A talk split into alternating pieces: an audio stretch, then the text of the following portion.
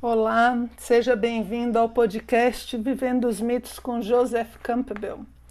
Hoje, o nosso podcast vai falar do capítulo 7. E o título é assim: Do Id ao Ego no Egito, o Yoga Kundalini, parte 1. Eu confesso para vocês que eu fiquei até meio perdida nesse título, porque de Egito, o Egito mesmo, né? Não, não tem. Ele fala de budismo, fala de Índia, de um monte de coisa mas vamos ver se na parte 2 o Egito aparece, né?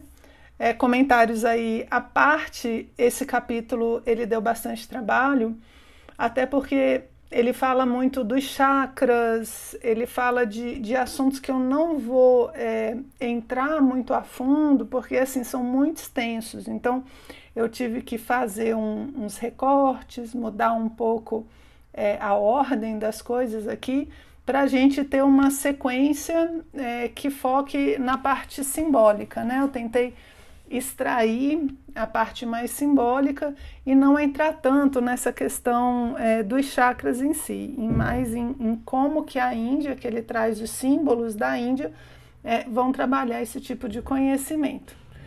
E aí eu montei aqui uma linha de raciocínio que eu espero que fique clara para vocês. Qualquer dúvida, estou sempre à disposição de vocês no perfil do Instagram, ok?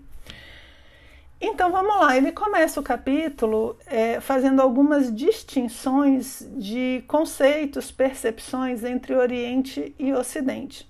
Eu achei importante colocar aqui, porque não só para esse capítulo, mas no geral, quando a gente vai ver simbologia, mitologia, o estudo do Oriente, é, a gente se perde às vezes justamente por não, não perceber, não saber da existência dessas, dessas visões é, diferentes que o Oriente tem. Então, são conceitos importantes e básicos. Básicos não por serem simples, né, mas por serem base mesmo. Então, ele vai falar algumas diferenças aqui entre Oriente e Ocidente e eu vou começar então listando elas, né, que está bem no iníciozinho do capítulo. Então, ele começa falando da diferença da concepção de Deus. Até porque, se você pega o Ocidente monoteísta e um Oriente é, politeísta, necessariamente, né, por essa estrutura, já mostra uma visão diferente de Deus, da divindade. A observação dele é interessante porque ele fala assim: é, que para o Ocidente, a divindade, Deus, é um fato é, é, algo concreto e a partir dele emanam as energias do universo, é, a criação e tudo mais. E para o Oriente, as divindades elas não são um fato em si, não são uma pessoa ali. É, elas são a personificação de forças da natureza, a personificação de leis da natureza.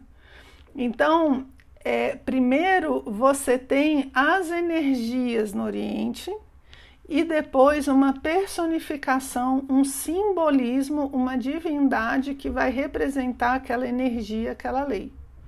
E no Ocidente você vai ter um fato concreto, um, uma espécie de uma pessoa, um ser do qual essas energias emanam, elas vêm depois. E talvez isso, essa visão é, já dificulte muito da gente entender o Oriente. Então, para estudar simbologia oriental, a gente tem que dar uma limpada nessa percepção para que a gente possa fazer o estudo. E, e, veja bem, aqui, gente, não é uma questão de ah, eu acredito, não acredito, tá certo ou errado. Primeiro, entender. Para entender, eu vou ter que abrir para essa outra visão de que as divindades são personificações de energias da natureza. Ah, mas eu não concordo, eu acho que não é assim. Não tem problema, mas para entender a, a tradição, para entender o povo, para entender o símbolo, a gente tem que abrir mão da nossa visão para tentar entender o outro. Isso é um exercício fabuloso de empatia. É um exercício fabuloso de colocar-se no lugar do outro e, para além de concordar ou não, tentar entender primeiro o que, que o outro está falando, como é que ele vê, para depois poder é, analisar e ter uma opinião própria sobre o assunto. Então, a nossa, nossa proposta é, é colocar essas diferenças e tentar entendê-las, justamente para a gente poder fazer esse exercício de empatia. Uma outra diferença muito grande que a gente vai ter é que dentro do Ocidente a gente tem uma visão de consciência muito materialista. Em que aspecto? É que a consciência surge do cérebro, ou seja, o meu cérebro físico, uma matéria física, ele gera uma consciência que não é necessariamente só física, né? Apesar de muitos falarem dos estudos, de que são as sinapses, as energias e tal, é, a consciência, ela mesmo assim ainda é um conceito mais abstrato para a gente. Então, dentro do Ocidente, o cérebro gera consciência. Para o Oriente, a consciência gera o cérebro. Né? A consciência vai gerar o cérebro. É como se fosse assim, se a gente for fazer analogia com um rádio, é, o cérebro é o rádio. A consciência, digamos assim, seriam as ondas de rádio que ele capta. Então, para o oriental, você tem que ter as ondas. Elas não dependem em si de ter um rádio ou não. Se você tem um rádio, você capta, ok? É, e no ocidente, não. No ocidente é como se o rádio gerasse as ondas. A partir dele, eu gero as ondas, né? Então, essa diferença ela é importante é, porque muda muito a forma com que lida com as coisas, justamente de evolução da consciência. Se eu vou falar que a evolução do homem é a evolução da consciência, a forma com que eu vejo a consciência vai impactar diretamente nos métodos que eu vou te sugerir para desenvolver a consciência. Tudo bem? É, e o método oriental que vai ser colocado aqui, ele é justamente para desenvolver uma consciência para além da matéria. Então, se eu acho que a consciência vem da matéria, como é que eu vou fazer uma meditação para superar a matéria, né? Percebe as, as dificuldades aí? Beleza. Então, é, ele vai falar que dentro do Oriente, né, para mexer com essas, com essas percepções, é, você vai ter o desenvolvimento do yoga. Não vou aprofundar muito aí no yoga, mas o yoga seriam é, os métodos, né, as escolas, justamente para fazer o que yoga significa. Yoga significa união, unir, né? Então, o que, que o yoga quer unir? O que, que essas escolas de yoga, com as suas doutrinas, exercícios, estilo de vida e tal, o que, que elas querem fazer? Elas querem ligar a nossa consciência individual com essa consciência maior, com essa consciência cósmica, né? Então, eles querem fazer com que a gente se religue ao nosso ser, que a gente se religue à nossa parte metafísica, à nossa parte espiritual. E para isso, então, o yoga vai ter várias escolas, várias linhas, né? Que a gente não vai detalhar, o livro nem entra também dentro disso. É, e que essas, esses yogas, essas escolas de yoga, elas vão ter os seus métodos, vão ter os seus, é, os seus escritos, os seus livros, né? Uma metodologia. E, e a, a yoga, ela vai ter o Sutra Yoga, né? Os Sutra vão ser justamente esses, esses livros que vão. É, não exatamente os livros, né? Esse conhecimento que vai ajudar você a reconectar você com seu ser espiritual, seu ser espiritual com o do cosmos, né? A sua consciência individual com a consciência é, do cosmos, superar essa esses jogos de Maia que eles chamam que é a ilusão da matéria. E é interessante que ele fala que sutra né, significa fio, é como se o sutra fosse a organização desses conhecimentos num fio condutor. E ele explica que sutura, né, a gente não fala na cirurgia que vai fazer uma sutura, né, ou seja, vai costurar ali a gente, vai passar o fio, é, vem de sutra também. Né, as duas palavras seriam é, da mesma origem, ok? Então, para Campbell, para fazer isso, o que, que Campbell é, foca dentro desse capítulo? Um dos objetivos do yoga é de parar a mente através da meditação. Perceba que o parar a mente aqui, na verdade, é um superar a dualidade, né? E, e, a ideia de você fazer isso, de você parar essa mente né, que, que fica é, analisando as coisas materiais, é justamente para sair dessa ilusão dos pensamentos e acessar a realidade Então, para a gente é difícil esse conceito, né? Porque a gente imagina um parar, um vazio completo e tal, mas a mente ela está sempre presente, né? A ideia é fazer com que essa mente se conecte com algo mais elevado e não com algo é, mais material, né? Mais denso, né? A gente quer que ele se conecte com algo mais é, elevado. Então, para isso, né, para poder superar essa dualidade e encontrar esse uno, é que a gente vai ter que abrir um outro tipo de percepção. Para o Oriente, a realidade não é a matéria que a gente vê. Para o Oriente, a realidade é a unidade da qual tudo isso surgiu. Então, existe um, um ponto uno onde essas coisas surgem, existe um, uma origem, digamos assim. Né? E o Ocidente já teve isso ali com os pré-socráticos na Grécia, alguma coisa muito parecida também. Hoje em dia não, né? Mas a gente já teve essa ideia também por aqui, para os lados de cá. Então, para conseguir fazer isso tudo, a gente vai ter diversos tipos de meditação. E aí o Campbell nos mostra é, dois, dois símbolos, né, duas imagens. Ele vai mostrar as imagens do Buda meditativo, né, o Buda meditando, e ele vai mostrar as imagens é, hindus das meditações relacionadas aos chakras, né? E vai fazer a análise simbólica, então, dessas imagens, tá?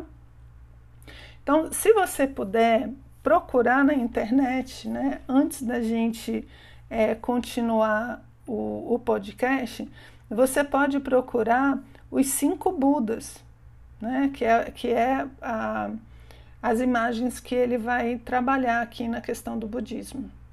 E depois você pode procurar também o Yantra Muladhara, que é uma imagem que ele vai descrever também aqui, tá bom? É, então a ideia da meditação é fazer a gente desidentificando da matéria e isso é um método, ok? É, dentro desse método você tem várias imagens para passar esse conhecimento e uma delas, dentro do budismo, é justamente as imagens do Buda meditando. É, você tem os cinco Budas, né, que vão representar os pontos cardeais e tudo. É, e você tem ele sempre numa posição específica. Cada posição do Buda representa um, um tipo de conhecimento a ser alcançado. Uma percepção que ele coloca que eu achei muito legal, que ele fala assim, a postura de meditação, ela é sempre reta, né? O Buda está sempre sentado de, com a coluna ereta. Por quê? Porque essa coluna ereta, essa, essa coluna cervical, né? É a, a nossa espinha dorsal toda, né?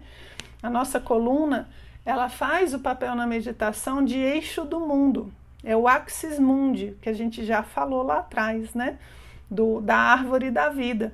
Então, a nossa coluna faz o papel de árvore da vida, ela é o nosso eixo, ela é o nosso centro, ela é o nosso ponto de equilíbrio. Então, ela precisa estar tá reta, estar tá naquela postura firme, né? Justamente para representar essa harmonia de todos os aspectos da personalidade, todos os aspectos da natureza. Então, a postura já começa com esse simbolismo onde a nossa coluna faz o papel de eixo do mundo, eixo do nosso mundo, pelo menos, né? E ele fala então que dentro dessas, dessas imagens, né, dos cinco Budas, você vai ter a ideia do Buda central, né? E cada Buda trabalhando um ponto cardial. Os pontos cardeais vão ser recorrentes e ele vai explicar um pouquinho o símbolo aqui pra gente, que eu achei muito bacana. Então, quando eu falo que eu tenho um, cinco Budas, eu estou falando no Oriente de cinco elementos. No, no Oriente, desculpa, no Ocidente, a gente fala de quatro elementos: terra, água, ar e fogo. No Oriente, a gente vai falar de cinco elementos: terra, água, ar e fogo e éter. Então, esse centro, né, esse Buda do centro representaria esse quinto elemento. E aí você tem nas imagens, às vezes, até alguns quatro Budas saindo da cabeça desse Buda do centro, um do lado do outro. Você tem figuras do Buda no centro, os quatro em volta. Enfim, mas um está no centro e depois cada um desses outros Budas vai para norte, sul, leste, oeste. É como é, se eles sustentassem o mundo. Isso já já vai aparecer de novo né, na Índia. E qual é o simbolismo dos pontos cardeais? Que vocês vão reparar é, em vários pontos e mitos diferentes. Ele vai falar que os pontos cardeais são importantes porque eles vão é, trabalhar junto com o trajeto do Sol durante o dia. E o trajeto do Sol, ele é também o trajeto da nossa consciência, né? Os símbolos solares normalmente falam do despertar da consciência.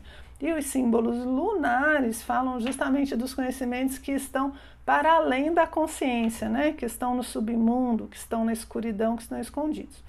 Então o Sol ele faz um trajeto completo. Por quê? Porque você vê ele durante o dia, consciência desperta, e depois ele vai para a noite, né? Onde ele passa também por esse submundo desconhecido e escuro. Então toda a trajetória da nossa consciência pode ser representada na trajetória do Sol. E o Sol, aí ele vai estar relacionado com os pontos cardeais, não é isso? Então ele fala assim que o Sol ele se ergue é, no Oriente. A gente já falou sobre isso, né? O orientar-se. Então o Sol ele se ergue para um novo dia ali no Oriente. Quando chega meio-dia, simbolicamente a gente vai colocar ele como Sul, né? O Sul é o ápice, é o ápice da consciência, é onde ele ilumina tudo é a consciência é, iluminando todas as coisas no tempo. Então essa dimensão ela fica toda iluminada. E depois ele vai descendo é, justamente para o Ocidente. Então, assim como o Oriente é orientar-se, é o nascer, o Ocidente é o morrer, é o pôr do sol.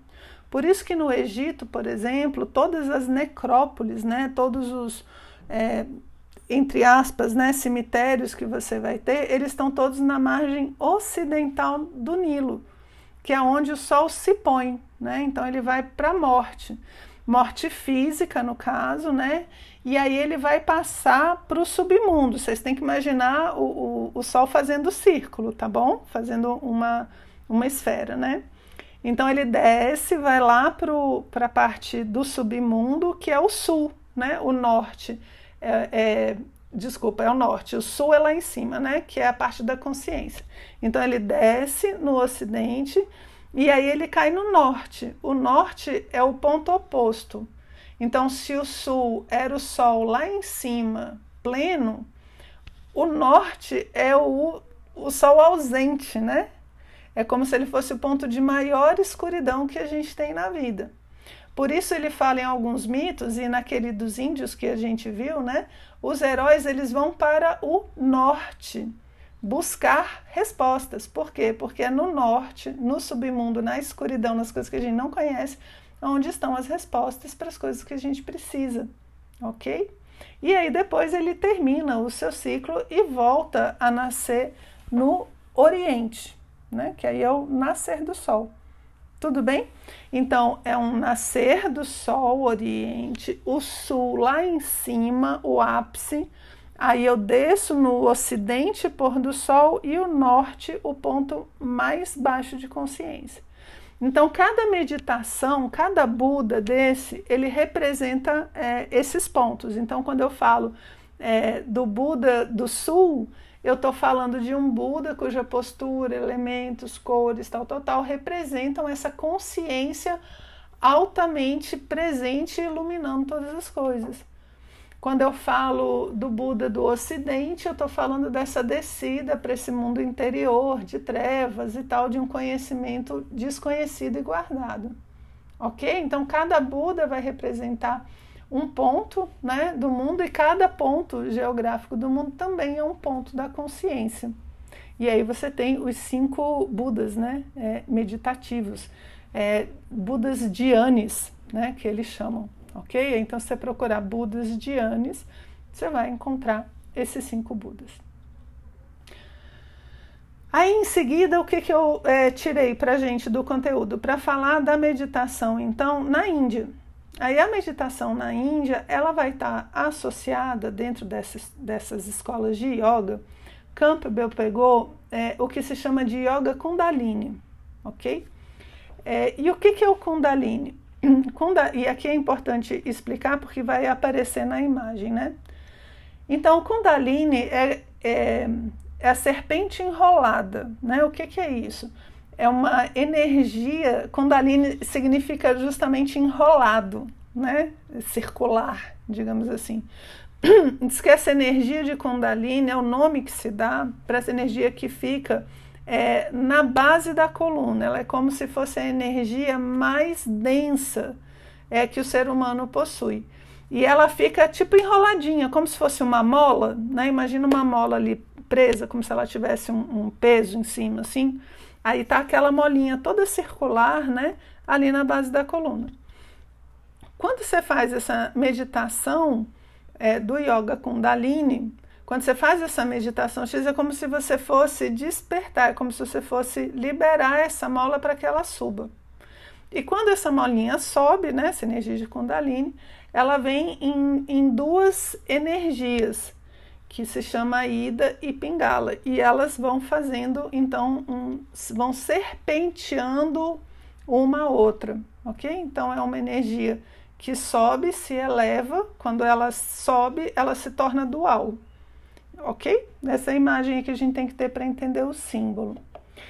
E essa yoga kundalini, então, essa a imagem que ele analisa está associada ao primeiro chakra, que se chama Muladhara. Por isso que fica, né, é, a meditação fica como sendo o Muladhara. Essa imagem, ela seria uma imagem que sintetiza tudo que a pessoa está meditando ali com o primeiro chakra, com esse yoga kundalini, é como se fosse um, um, um emblema, né? Que traz diversas informações para a pessoa ao mesmo tempo. Então, se você puder dar uma pausazinha e procurar essa imagem, seria muito bom, certo? Yantra Muladhara, Yantra com Y, né? O que, que é Yantra? Yantra, Campbell explica, significa é, como se fosse um mecanismo, um método, uma máquina, né? Então, yantra, ele é uma imagem que te ajuda a meditar, ajuda você a fazer as meditações que você precisa. Então, ele diz que o yantra é uma máquina de meditação. E que máquina é essa? É essa imagem que ele vai começar a descrever para a gente, ok? É, então, qual é a imagem que eu espero que você tenha encontrado na internet? um círculo branco, né? Às vezes as cores não são tão assim, né? Padrão, digamos, na internet, mas seria um círculo claro com as pétalas, quatro pétalas vermelhas, um quadrado, dentro desse quadrado, um triângulo em cima de um elefante. E você ainda tem tipo um fiozinho aí saindo desse triângulo, duas divindades e uma letra. É um, é um emblema bem, bem cheio de coisa, né? Com bastante coisa. Então, eu espero que você tenha achado. Eu vou tentar explicar o melhor possível, considerando que você não tem a imagem em mãos, tá? Vou tentar fazer o melhor que eu posso, gente. Concentra daí, que eu concentro daqui. Vamos lá. Então, o que, você imagina? Eu sou uma pessoa que vai fazer lá yoga Kundalini e eu tenho esse yantra, que é essa imagem, para me ajudar a trabalhar as energias do primeiro chakra, o chakra básico chamado Muladhara. Então eu vou olhar para essa imagem e utilizar ela como base da meditação. Aqui eu vou abrir um parênteses que o, o Campbell fala, é, Blavatsky fala, né, dentro da sua obra lá da Doutrina Secreta e outras, que esse tipo de coisa, gente, não tente fazer sozinho em casa. Essas meditações são muito é, são técnicas, né? Que se você der o azar de fazer direito, pode realmente despertar algumas energias. Que se você não estiver preparado, é, é péssimo. Vai ser muito ruim para você. Então, é, para trabalhar com essas coisas, tem que ser com, com métodos, pessoas muito, muito, muito sérias. Blavatsky, inclusive, diz que quando a gente se mete com essas energias, e aí ela é bem específica com essa energia de Kundalini, e acaba fazendo besteira, a pessoa pode chegar a ficar louca. Então ela enlouquece, porque são energias muito fortes, né? Que ela acaba é, despertando e que ela não tem condições de controlar. Então tem que tomar muito cuidado. Aqui a gente está estudando por quê? Por causa do símbolo. Então a gente já viu aqui o símbolo do Buda, os cinco Budas, as, os pontos cardeais. Aí agora eu vou falar com vocês aqui do Yantra e tal. Então a gente está falando disso por conta do, da simbologia, tá? Mas eu não incentivo a fazer esse tipo de, de exercício, né? É, se a pessoa não está realmente numa escola de yoga muito séria. Então vamos lá. Então você achou essa imagem? O que, que a gente vai ter aqui? Diversos elementos associados a essa meditação do primeiro chakra, né? Então a, as quatro pétalas vermelhas em volta, a parte vermelha, é, ela vai simbolizar os quatro. Eles dizem que são os nervos que você tem nessa região do corpo, onde está o chakra. E o vermelho é relacionado à transcendência, é, ao espiritual que você quer alcançar, certo? E, e, o azul representa o material, né? A parte material e a parte espiritual. Aí você tem tipo um, um, um cano, né? Um, tipo uma seta, que seria a coluna justamente por onde essa energia de Kundalini sobe. E aonde está essa energia? Presa dentro de um triângulo vermelho. Esse vermelho aqui, esse triângulo, Campbell é, analisa como sendo o útero do mundo, onde estão todas as energias primordiais, inclusive Kundalini. Dependendo da imagem que você encontrou, você vai ver ou uma serpentezinha enrolada, deitada, ou enrolada no lingam. Né? O lingam é o símbolo hindu das energias criadoras que parece um falo masculino. A, a, a forma dele né, é a forma de falo, que é justamente as energias criadoras. Então, esse triângulo com a serpentezinha e essa, esse caninho né, que, que permite a subida, ele é justamente o despertar das energias internas que vão subir ali pela coluna, ok? E ele está em cima de um elefante, esse triângulo, um elefante branco. Esse elefante branco, é, ele tem uma história associada a ele. O nome dele é Arivata. Arivata. Ele é um dos nove elefantes que nasceram do ovo aberto por Brahma para criar o universo. Então, quando Brahma quebra esse ovo do mundo, né, que é lá no iníciozinho da mitologia é, hindu, saem nove, nove elefantes. Um deles é esse, Arivata, né, que é esse centro, e os outros oito é, elefantes, eles vão em pares para norte, sul, leste oeste, né, para os quatro pontos cardeais que a gente já conversou aqui. É, então veja, e por que, que eles vão em duplas? Né? As duplas, gente, estão sempre simbolizando a dualidade de espírito, matéria, tempo, espaço, masculino, feminino, dia e noite, quente e frio, a dualidade da matéria, do mundo manifestado. Né? Então eles vão em pares para os quatro pontos cardeais e o do centro, então, é esse que está representado nesse yantra, que é o Arivata. A letra, então, é, é como se ele estivesse no, no centro do mundo, né? Como se ele fosse a representação do centro. Atrás você tem uma letra, que é o Lam. Eu não sei fazer a meditação, né? Não vou nem tentar aqui, para vocês não ficarem chocados. É, mas essa meditação, esse esse som, essa vibração também é uma forma de fazer com que você consiga atingir um estado de consciência de superação. Então, a vibração do som harmonizando os veículos de quem está fazendo a meditação, ok? Além disso, na imagem você tem dois deuses, um masculino e um feminino. Aqui eu encontrei, gente, o Campbell não põe no livro, eu encontrei várias é, possibilidades de quem são essas divindades. Então eu vou ficar com o símbolo geral, que é o garantido, que é uma divindade masculina e uma divindade feminina, ok? Justamente mostrando a dualidade da, dessas energias. Lembra que a gente fala, né, que Kundalini desperta e ela sobe com em duas, como duas serpentes?